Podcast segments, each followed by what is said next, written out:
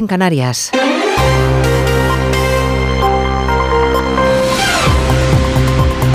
Noticias en Onda Cero.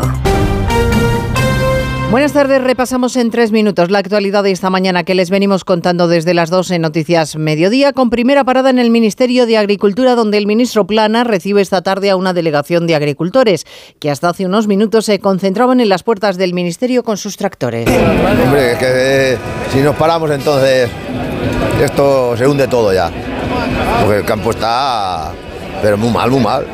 Claro, si no, no nos juntamos para protestar, pues por lo menos que llegue a Bruselas, porque aquí yo creo que nos hacen muy poquito caso. Ya han desalojado a Atocha, han retirado los tractores y han regresado muchos en autobús al lugar del que han partido esta mañana. Ahora solo falta saber cuándo será ese encuentro con planas y en qué terminará. Si de la reunión salen o no compromisos y si las protestas se mantienen o no. Los agricultores piden, entre otras cosas, precios justos para sus productos y los precios son noticia porque se confirma que los alimentos han crecido en el último año el 7%. El aceite, el pescado, las legumbres, las hortalizas son los alimentos que más han subido. El IPC se queda en el 3,4 después del incremento de tres décimas en el mes de enero. Eso lo sumamos a la previsión de crecimiento de la Comisión Europea que empeora en el conjunto de la eurozona, aunque se mantiene en el caso de nuestro país. El comisario Gentiloni, de hecho, ha reconocido que aunque el paro es nuestro talón de Aquiles, algunas reformas funcionan. Por supuesto que el desafío para España es muy grande en cuestión de empleo, pero también hay que reconocer que se ha progresado debido al compromiso del Gobierno con las reformas que hasta ahora creo que han dado buenos resultados.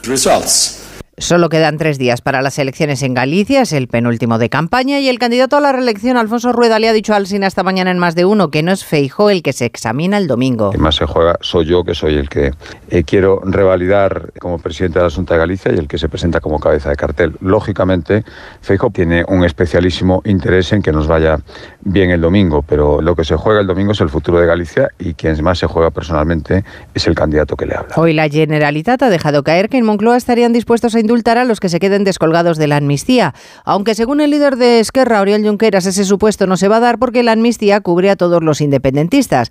De hecho, le ha comentado a Ferreras en la Sexta que si Junts rechaza la ley cometería un error porque lo que no puede prever la ley es lo que aún no ha pasado. Es imposible hacer una ley preventiva de, aquello que, que no ha pasado. ¿sí? Si no ha pasado, no ha pasado. ¿Cómo vamos a hacer una ley para proteger a alguien de haber hecho algo que en realidad no ha hecho? Y además cada vez somos más en España, 48.592.909 habitantes, después de que el año pasado aumentara la cifra en algo más de 500.000 personas. La población crece gracias a la llegada de colombianos, venezolanos y marroquíes. Los residentes extranjeros, los que vienen de fuera, que contribuyen a nuestro crecimiento. Julia Otero, muy buenas tardes. ¿Qué tal? Buenas tardes. Pues em, aquí estamos, sí, eh, preparados para empezar. Bueno, pues nada, te dejo el, el decorado, el micrófono, los auriculares, todo listo para ti. Pues venga, a ver si les gusta a los oyentes los temas que tenemos preparados. Venga, hasta